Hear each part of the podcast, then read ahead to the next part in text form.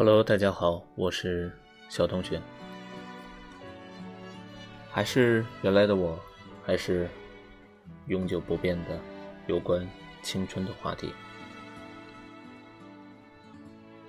你是不是已经到了大家嘴里所谓应该结婚的年纪了呢？又或者说，父母已经开始催你结婚了？我们还说一说老的话题。三观不合的人，真的不适合在一起。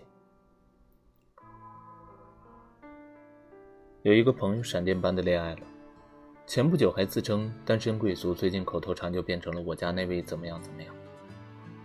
朋友圈也是满满的狗粮、辣眼睛。昨天一起聚餐，她神秘兮兮的对我说：“男友对她一见钟情，此生非她不娶。”用尽了各种各样的浪漫表白，都表白到公司楼下了，无人不知，无人不晓。他觉得自己那颗小心脏扑通扑通的都要跳出来了，当即就答应了下来。两个人进入了甜蜜的爱期，打算一起休假去旅行。都说旅行是检验感情的杀手锏，要是我跟他还好好的回来，我就带来给你们过目。这是朋友走的时候说的。看着他眉眼带笑的模样，我们既为他高兴，也有些担心。恋爱不是过家家，一见钟情背后需要付出的太多了。果不其然，两个人出去旅行的第二天，他就开始向我倒苦水。他觉得两个人第一次出去玩跟团比较好，对方却觉得自己安排更好。跟团受限制，态度强硬，一顿一诺自由行。朋友妥协了，觉得那就跟他走吧。试一试，什么都不管，说走就走的感觉。可是看到火车票短信通知的时候，他就无奈了。一天一夜的火车硬座，让原本打算舒舒服服放松一把的琳琳尴尬又窝火，质问对方为什么不买机票，哪怕是软卧。对方回答：“反正目的地都一样啊，路上忍一忍就到了。”之后的两天，产生了大大小小无数的分歧。天气太热，朋友中午根本不想出去玩，想找一家咖啡店坐一下或者逛逛街。对方就觉得来了就应该去景点，去有特色的地方，说朋友装文艺。朋友想两个人刚在一起喝酒不太好，想去吃西餐，对方却说夏天就该撸串吃烧烤，言语之间透露出朋友太作的意思。甚至在出门这个问题上，朋友花半个小时化个淡妆也会被嫌弃。对方说：“你都跟我在一起了，还化妆给谁看？没必要，赶紧走吧。磨蹭都这么久了。”朋友的脾气耐性全都磨光了，他给我发了个欲哭无泪的表情，附带了一句：“我终于知道了‘成天分手’这个词的意思。”隔着屏幕都能感受到他的失控，好笑又心疼。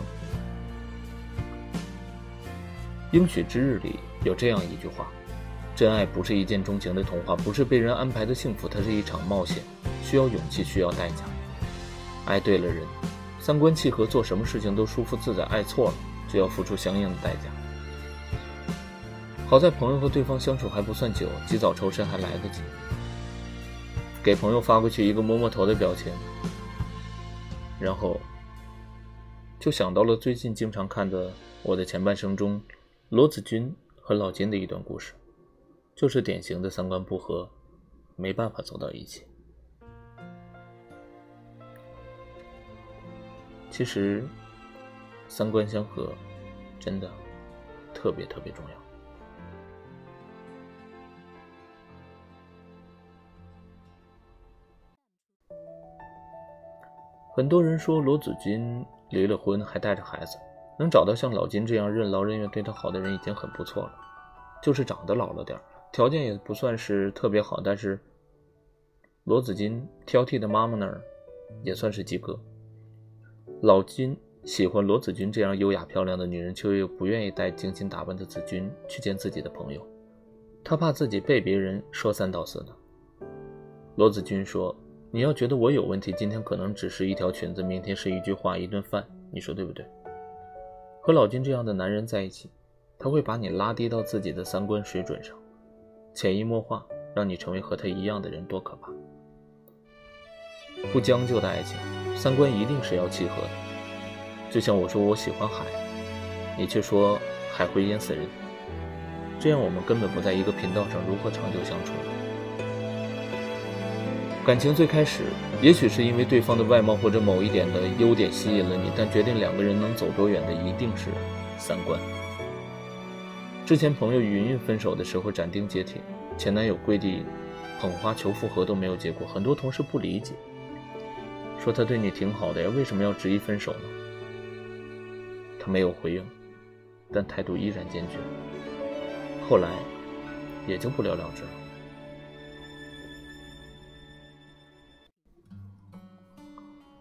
有一次我们一起逛街，说起这段无疾而终的感情，云云说。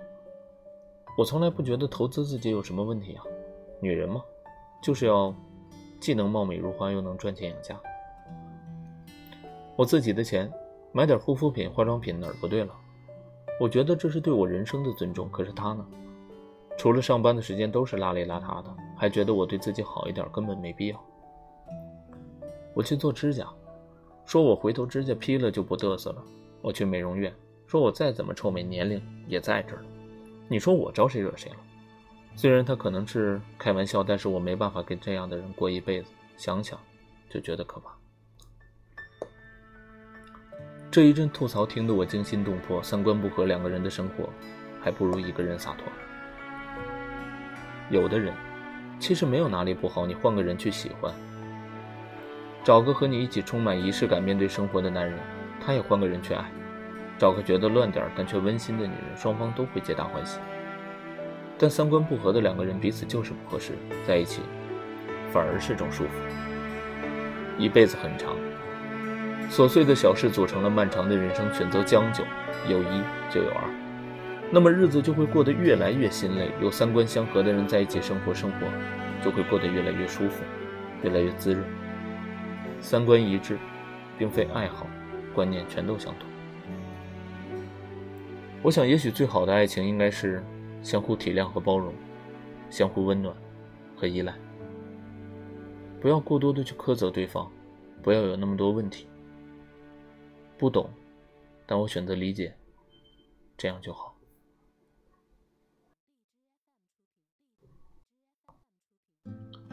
我想在工作之后，有很多男生依然喜欢没事打打游戏。有很多女生觉得不理解，你跟我在一起之后，为什么还要选择打游戏呢？我记得在之前录过一篇，男人为什么喜欢在下班之后，在回家的楼下，在车里待上十分钟，因为只有那十分钟的时间真正属于他自己。工作的压力，生活的无奈，各方面的苛责。他没有什么不良嗜好，不抽大烟，不喝大酒，不去一些无聊的场所，他只是选择简单的打打游戏。为什么不能选择理解呢？